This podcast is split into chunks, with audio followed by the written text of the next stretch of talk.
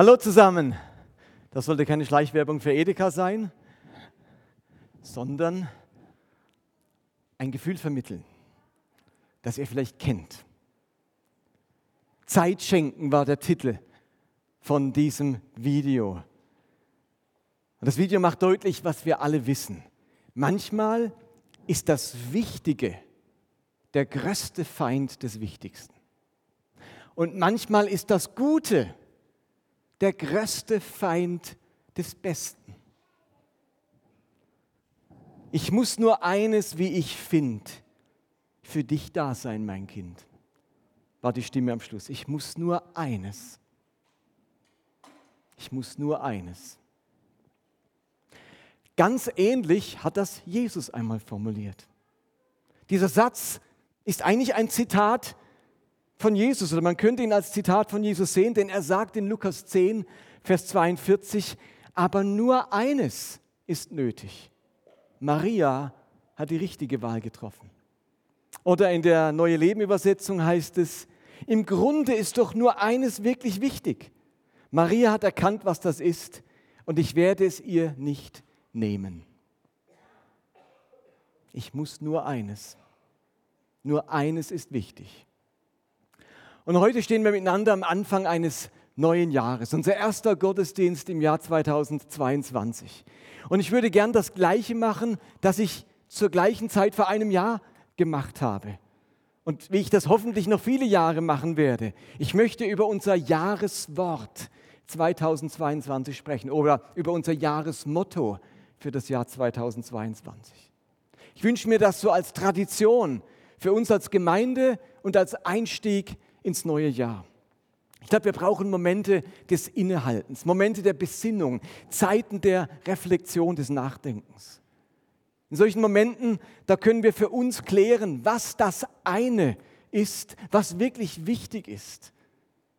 Was das eine ist, wo wir möchten, dass es keinesfalls zu kurz kommt oder auf der Strecke bleibt in diesem Jahr 2022. Gibt es etwas, auf das wir uns in diesem Jahr ganz besonders konzentrieren könnten und sollten. Darauf zielt übrigens auch die Allianzgebetswoche in diesem Jahr ab, die heute beginnt. Der Titel dieser Allianzgebetswoche ist eben der Sabbat Leben nach Gottes Rhythmus. Und Sabbat, das steht ja für Ruhe, für Innehalten, für Pause drücken, und diese Ruhe, dieser Sabbat ist offensichtlich eng geknüpft an ein Leben im Rhythmus von Gott. Offensichtlich hat Gott einen Rhythmus für unser Leben, eine Taktung. Und diese Taktung und dieser Rhythmus und diese Schwerpunkte Gottes für unser Leben sind offensichtlich, offensichtlich wichtig, um in diese Ruhe, in diesen Sabbat hineinzufinden. Aber zurück zur Aussage von Jesus. Nur eines ist wichtig. Wir wissen, wir kennen die Stelle, sie ist Teil einer Geschichte, die ich euch nochmal vorlesen möchte, auch wenn ihr sie wahrscheinlich kennt. Sie steht in Lukas 10 ab Vers 38. Dort heißt es, auf ihrem Weg nach Jerusalem kamen Jesus und die Jünger auch in ein Dorf, in dem ein, eine Frau mit Namen Martha sie in ihr Haus einlud. Ihre Schwester Maria saß Jesus zu Füßen und hörte ihm aufmerksam zu. Martha dagegen mühte sich mit der Bewirtung der Gäste. Sie kam zu Jesus und sagte, Herr, es ist, ist es nicht ungerecht, dass meine Schwester hier sitzt, während ich die ganze Arbeit tue. Sag ihr, sie soll kommen und mir helfen. Doch der Herr sagte zu ihr, meine liebe Martha, du sorgst dich um so viele Kleinigkeiten. Im Grunde ist doch nur eines wirklich wichtig. Maria hat erkannt, was das ist, und ich werde es ihr nicht nehmen. Eine sehr bekannte Geschichte, von der ich finde, dass es sich immer wieder lohnt, sie sich vor Augen zu malen. Jesus macht hier einen Punkt, der für unser Leben, ich würde sagen für die Menschheit, zentral ist. Das heißt im Text, Martha macht sich viel Arbeit, sie müht sich ab. Sie ist wegen vielem in Sorge, heißt es in anderen Übersetzungen. Oder hier heißt es, sie verliert sich in vielen Kleinigkeiten. Das griechische Wort, das hier steht für abmühen und so weiter, das ist ein sehr seltenes Verb, ähm, das vom Bedeutungsumfang vor allem heißt, eigentlich wörtlich nach allen Seiten gezerrt, gerissen werden. Man könnte auch sagen, absorbiert werden, in Anspruch genommen werden, zerstreut sein. Man könnte auch sagen, es bedeutet so viel wie sich verzetteln oder sich von etwas verschlingen lassen. Und offensichtlich ist das eine Erfahrung, die Menschen schon vor 2000 Jahren gemacht haben sich verzetteln, gerissen werden in alle Seiten, verschlungen werden von der Fülle an Aufgaben, das ist keine neue Erfahrung, die wir kennen in unserer heutigen Zeit mit den Stresssymptomen, sondern offensichtlich ist Jesus und ist den Menschen das vor 2000 Jahren schon begegnet. Wir kennen das ja alle zur Genüge, wie schnell passiert es, dass, wir, dass man sich verzesselt, dass man sich in, in dem vielerlei der Aufgaben und Pflichten verliert. Vielleicht hat man sich vorgenommen, regelmäßig zu einem Kind ins Zimmer zu sitzen, damit es Zeit hat zu erzählen, seine Sorgen auszuschütten. Und nachdem man das ein paar Mal gemacht hat, ist es wieder im Trubel der Geschäftigkeit und des Alltags untergegangen. Vielleicht hat man sich vorgenommen, morgens wieder regelmäßig in der Bibel zu lesen oder ein gutes Buch zur Hand zu nehmen. Aber es hat nicht lange gedauert, und man hat sich wieder vollkommen verzettelt in den morgendlichen Tätigkeiten und Pflichten. Der vielen Arbeit, dem sich verzetteln, setzt Jesus das eine entgegen. Von das, wir, von das Jesus hier spricht, ist nichts anderes wie Konzentration. Wir können das sagen, Prioritäten setzen und leben. Sich auf das eine konzentrieren dem einen Priorität geben. Jesus weiß, dass wir am Ende viel mehr erreichen, wenn wir uns auf eines konzentrieren. Ist sich das bewusst? Jesus macht klar, dass wir am Ende viel mehr erreichen, in welche Richtung auch immer, wenn wir uns auf das eine konzentrieren. Maria wusste, was das eine für sie war nämlich den Worten Jesu Priorität zu geben, eine Schülerin von Jesus zu sein, anstatt sich jetzt primär um die Bewirtung der Gäste zu kümmern. Und es war damals ungewöhnlich. Frauen waren normalerweise keine Jünger, Schülerinnen. Und ein Jünger ist ein Schüler Jesu und Maria hat sich gesagt, mir ist ganz egal, ob das nur Männer sind. Ich will jetzt hier sitzen und alles aufsaugen, was dieser Jesus zu erzählen hat. Da ist mir jetzt ehrlich gesagt der Abwasch und der Nachtisch nicht so wichtig, wie zu den Füßen Jesu zu sitzen und eine einmalige Gelegenheit zu nutzen. Und Jesus sagt, die macht es genau richtig. Die hat verstanden, was die Stunde schlägt, was jetzt dran ist, was wichtig ist. Die gibt einer Sache Priorität, obwohl es so viele andere Möglichkeiten gegeben hätte. Und der Gedanke, dass durch Reduktion und Konzentration am Ende Segen entsteht, dass da am Ende Wachstum geschieht, dass Frucht wächst oder Frucht entsteht, der findet sich immer wieder in der Bibel. Und da könnte man jetzt eine Menge Bibelstellen aufzählen. Ich möchte euch nur eine äh, schildern, wo Jesus das auch nochmal formuliert, dieses Prinzip beim Gleichnis vom ähm, Weinstock und den Reben. Da heißt es in Johannes 15, Vers 1, ich bin der wahre Weinstock und mein Vater ist der Weingärtner. Jede Rede, Rebe an mir, die keine Frucht bringt, schneidet er weg. Und jede, die, die Frucht bringt, schneidet er zurück und reinigt sie, damit sie noch mehr Frucht bringt. Also auch hier das spannende Prinzip, das Zurückschneiden, Reinigen in der Winzersprache ein Weg ist am Ende zu mehr Frucht, zu mehr Wachstum, zu mehr Gedeihen. Durch das Weniger entsteht am Ende mehr. Durch die Reduktion entsteht am Ende neues Wachstumspotenzial. Ihr Lieben, wie wäre es, wenn wir dieses Geheimnis der Reduktion und der Konzentration positiv nutzen würden für die Gestaltung von unserem Leben und unserem Glauben und unseren Beziehungen im Jahr 2022. Wir nutzen das Prinzip der Konzentration für die Gestaltung unseres Lebens in diesem Jahr. Und die Frage, die sich jetzt stellt, ist denn, was ist das eine für dein Leben? Was ist das eine für dich? Also es geht mir darum zu entdecken, was ich oder wie ich das Neukalenderjahr ganz bewusst gestalten könnte und worauf ich mich konzentrieren könnte in diesem Jahr. Stellt euch vor, wir würden uns auf einen Veränderungsprozess, auf einen Schwerpunkt oder auf ein bestimmtes Jahr, äh, äh, Ziel ein Jahr lang konzentrieren. Und für dieses Ziel entwickeln wir dann ein Herzensanliegen, eine tiefe Motivation, das Gefühl das, des einen. Und wir bleiben dran und wir ziehen es durch. Und am Ende ernten wir die Früchte, die diese Konzentration mit sich bringt.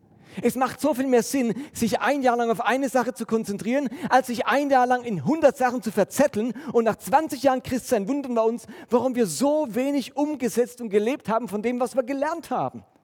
Aber stellt euch vor, wir würden jedes Jahr eine Sache umsetzen und wirklich verwirklichen in unserem Leben. Da würden wir nach 20 Jahren richtig viel verwirklicht haben, anstatt am Ende des Jahres wieder zu denken, viel vorgenommen, ganz wenig erreicht. Das Geheimnis liegt in der Konzentration, in der Reduktion und in, dem, äh, in der Entscheidung für das eine. Und es ist klar, unser Leben wird immer geprägt sein von vielfältigen Aufgaben. Wir alle haben verschiedene Lebenshüte auf und spielen auf verschiedenen Spielfeldern im Leben. Zu Hause sind wir vielleicht in der Rolle des Vaters, der Mutter, des Ehepartners. Vielleicht bin ich gleichzeitig in der Rolle der guten Freundin oder des Freundes, der seine Beziehungen pflegen will. Bei der Arbeit bin ich in der Rolle des Arbeitnehmers, des Chefs, des Studenten, des Schülers, wo ich auch Aufgaben und Verpflichtungen habe. In der Gemeinde habe ich auch eine Rolle. Da helfe ich ehrenamtlich mit im Abenteuerland, im Technikteam, bei den Musikern, wo auch immer und habe da eine Verantwortung und eine Aufgabe. Und das ist ja auch alles gut so.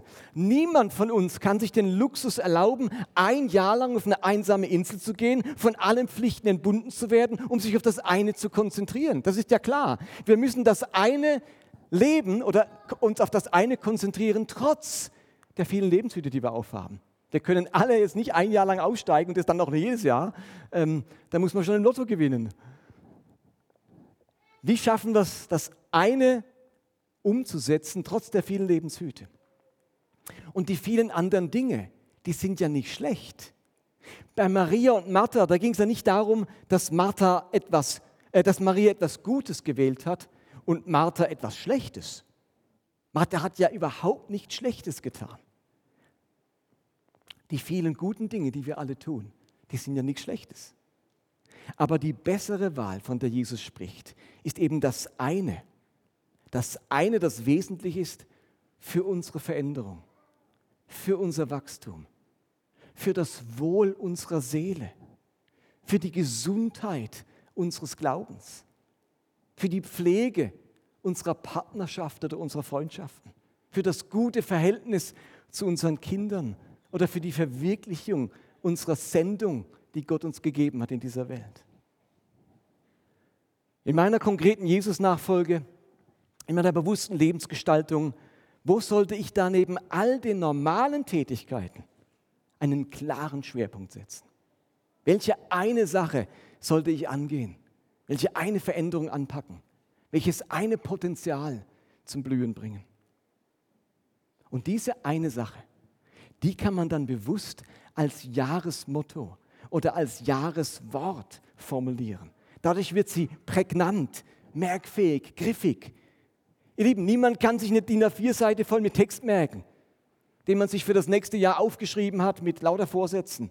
Niemand kann zehn Vorsätze verwirklichen, die er sich für dieses neue Jahr macht. Das hält keine vier Wochen. Es ist hingegen viel einfacher, sich ein kurzes Jahresmotto oder ein einzelnes Jahreswort, wie Thomas das gemacht hat, mit Urvertrauen, das sich zu merken.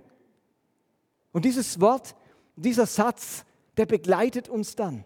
Er ist portabel, einprägsam. Man kann ihn an vielen Orten notieren. Man kann ihn einfach ins Gebet integrieren. Und wenn wir diesen Satz oder dieses Wort gefunden haben, dann können wir auf diesem Hintergrund dieses Wortes unser ganzes Jahr gestalten. Und vielleicht fällt einem so ein Jahreswort einfach zu.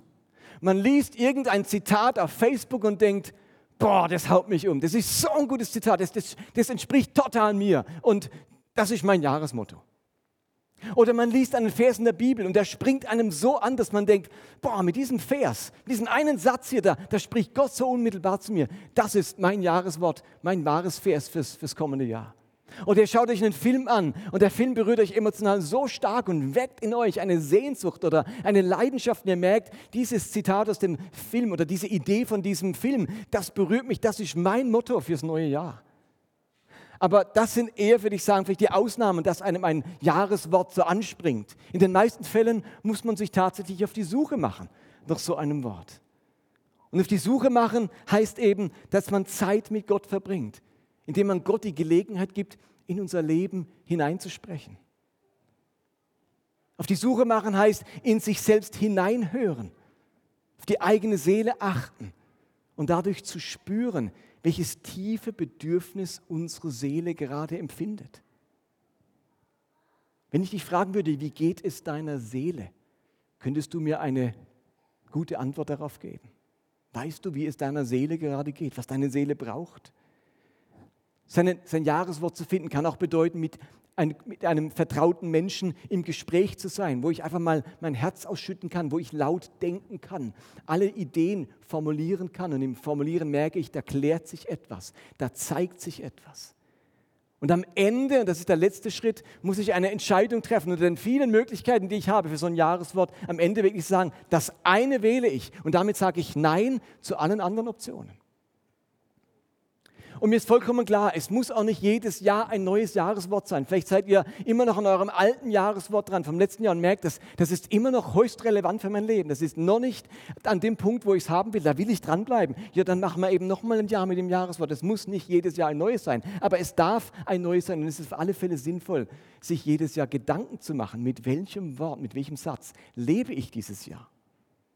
Wir haben uns ja vor ein paar Jahren gesagt, eines unserer äh, Jahresworte war Schatzsucher sein, das Gute entdecken in unserem Umfeld. Oder eines unserer Mottos war, ich will dich segnen, du sollst ein Segen sein. Dieser Satz aus der Bibel ist für uns inzwischen zu einem Lebensmotto geworden. Oder letztes Jahr hatten wir das Motto, das Leben feiern, trotz all dieser Corona-Geschichten. Muss ich sagen, ist uns nicht ganz so gut gelungen, wie wir es gehofft haben. Gell? Äh, war wirklich ein herausforderndes Jahr. Und deswegen knüpft unser neues Jahreswort auch ein Stück weit an dem alten an. Vielleicht ist dein Gedanke heute Morgen aber auch, lieber Martin, das können gern die anderen machen. Mir ist das alles zu viel. Ich brauche nicht nochmal ein neues Wort. Aber vielleicht ist deine innere Empörung genau die wichtige Stimme, um auf das eine für dich zu stoßen. Vielleicht reagierst du gerade innerlich so allergisch auf diese Idee, weil dir alles gerade zu viel ist weil du zur Ruhe kommen möchtest, weil du nichts mehr müssen musst, willst. Wie sagt man? Ich will nichts mehr müssen. Vielleicht ist dein Wort eben Freiheit, nichts mehr müssen. Vielleicht ist das Motto der heute beginnenden Allianzwoche genau deines. Sabbat, Leben im Rhythmus Gottes. Also gerade wenn du denkst, nicht nochmal was Neues, könnte das ein Hinweis sein auf das eine, das für dich wichtig wäre, nämlich nichts mehr Neues. Ich möchte noch kurz den Gedanken dieser Allianzwoche vertiefen, leben nach dem Rhythmus Gottes, Sabbat zur Ruhe kommen, in die Ruhe eingehen. Ähm, vielleicht liegt in diesem Gedanken für den einen oder anderen doch noch eine Inspiration fürs eigene Jahresmotto. Ich spüre es in meinem eigenen Leben und nehme es wahr in Gesprächen mit ganz vielen Personen. Die letzten beiden Jahre waren ein Leben im Krisenmodus.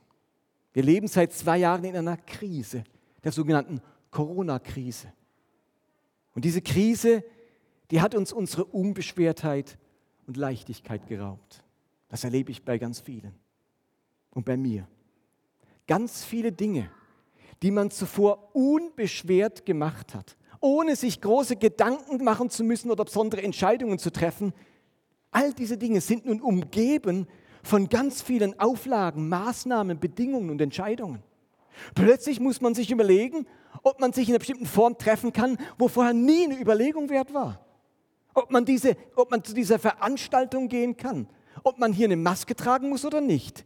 Ob man seinen Impfausweis dabei haben muss oder nicht. Ob die Kinder heute den Gurgeltest machen oder war das morgen. Ob man seinen Geburtstag feiern kann oder ob man ihn bleiben lassen muss. So viele Dinge muss man plötzlich entscheiden und überlegen, die vorher gar kein Thema waren. Dazu kommt noch, dass diese Krankheit wirklich eine Bedrohung darstellt.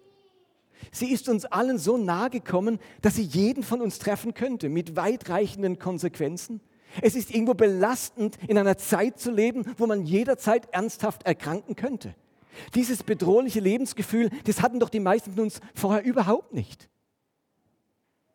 Und ein weiteres belastendes Element dieses Krisenmodus ist, dass fast jeder von uns jemanden im Bekannten- oder Verwandtenkreis hat, zu dem die Beziehung durch die unterschiedliche Sichtweise dieser Krankheit und den erforderlichen Maßnahmen wie Impfungen, Masken und so weiter so außerordentlich angespannt ist, wenn nicht sogar zerbrochen. Plötzlich trennt uns ein Thema in unseren Gemeinden und in unseren Beziehungen, das nicht mal ein theologisches ist. Wo gibt es denn sowas? Wenn es wenigstens ein theologisches Thema wäre, dann hätten wir was Anständiges zu streiten. Aber uns trennt was, wo, wo eigentlich mit Kirche gar nicht so viel zu tun hat. Ich meine wahrzunehmen und spüre es bei mir selbst, dass ganz vielen Menschen, auch Christen, ihre Unbeschwertheit, ihre Leichtigkeit und ihre Fröhlichkeit abhanden gekommen ist. Und nicht nur das, es macht sich auch eine Art Schwere, eine Art Hoffnungslosigkeit breit. Man weiß nicht, wie die ganze Sache zu Ende geht, wann sie zu Ende geht und ob nicht schon die nächste, noch bedrohlichere Virusvariante um die Ecke schaut. Und solch einen Seelenzustand der Ungewissheit, der Hilflosigkeit ein paar Wochen auszuhalten, ist schon schwierig.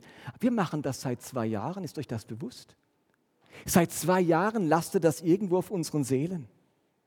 Und ich glaube, viele Christen haben in den vergangenen zwei Jahren etwas verloren, was ich eine erste Naivität nennen würde. Wir haben, meine ich, ganz viele von uns ihre erste Naivität verloren. Erste Naivität, das ist dieses unbeschwerte Gottvertrauen. Ein Leben voller Hoffnung. Das Wissen, dass Gott gut ist, dass er handelt, dass er eingreift. Die Zuversicht, dass Gott Gebete erhört, bis dahin, dass er Wunder tut. Es ist dieses Vertrauen und dieser Glaube, dass ich, äh, der sich einfach nicht so viel Gedanken und Sorgen macht. Ich vertraue Gott, ich mache mir nicht so viele Sorgen. Ich nenne das so eine erste Naivität. Aber Lebenskrisen, gesellschaftliche Krisen oder so eine Pandemie, die können diese erste Naivität schwer beschädigen. Wie schon erwähnt, geht dann dieses Grundvertrauen, diese hoffnungsvolle Lebenseinstellung, die Erwartung ans Gebet, die Klarheit über einen guten Gott und die damit verbundene Leichtigkeit und Unbeschwertheit mehr und mehr verloren. Anstelle dessen machen sich Bedenken, Zweifel und Fragen breit. Sorgen, Ängste und Verunsicherungen legen sich schwer auf unsere Seele. Nina und ich haben in den letzten Wochen viel über diesen Sachverhalt nachgedacht und gesprochen, in unsere eigenen Seelen hineingehört und das Empfundene reflektiert. Und auch uns ist aufgefallen, dass wir ganz viel Leichtigkeit und Unbeschwertheit verloren haben. Hat uns schwer getroffen, als Freunde zu uns sagten, ihr seid mit so viel Leichtigkeit hier bei ihr angekommen. Wo ist die geblieben? Wir merken, ja, das hat verschiedene Umstände, aber eines ist auch diese zwei Jahre Krisenmodus. Man merkt, da ist etwas verloren gegangen an Unbeschwertheit und Leichtigkeit, die man so mit sich getragen hat. Und aus all diesen Überlegungen heraus ist unser Ziel für dieses neue Jahr dann gewachsen. Wir wollen eine zweite Naivität entwickeln. Eine zweite Naivität.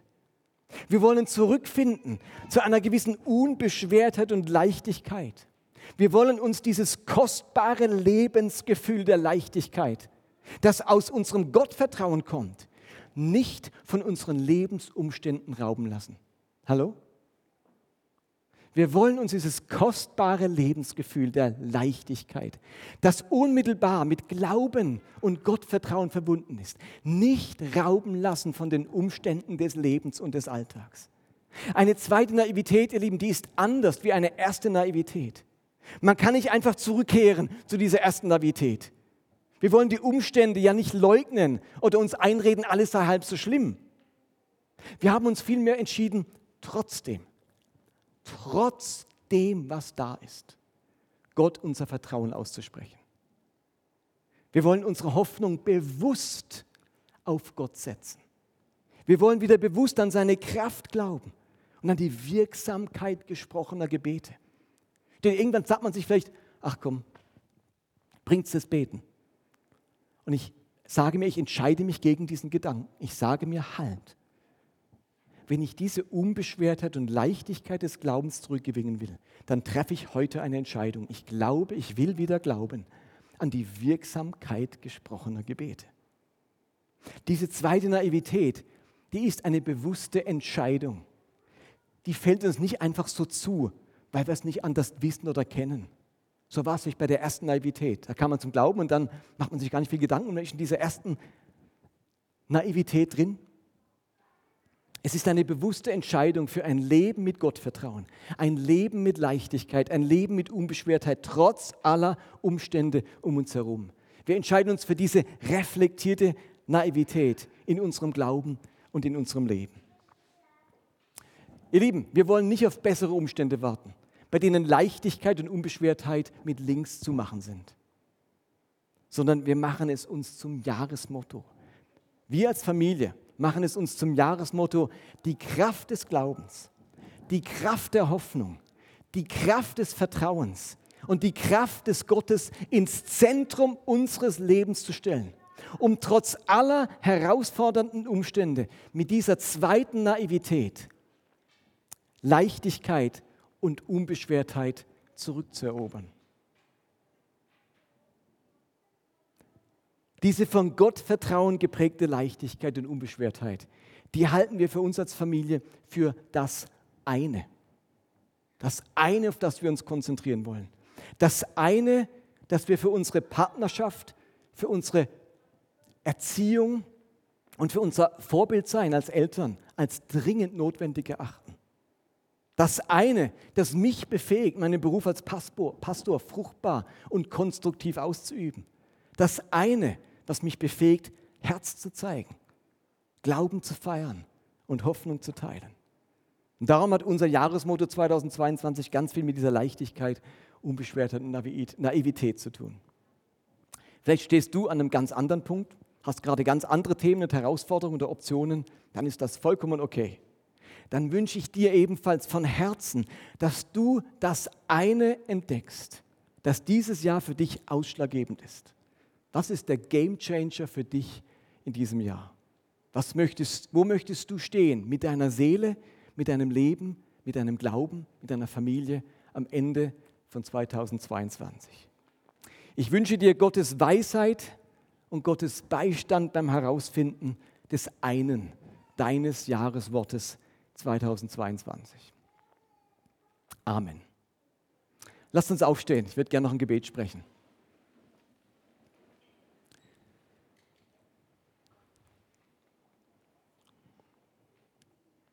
Nur eines ist Not.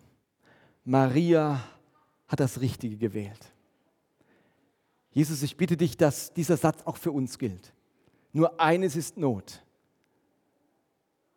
Du, du, du, du und du hast das Richtige gewählt. Und das werde ich nicht von dir wegnehmen.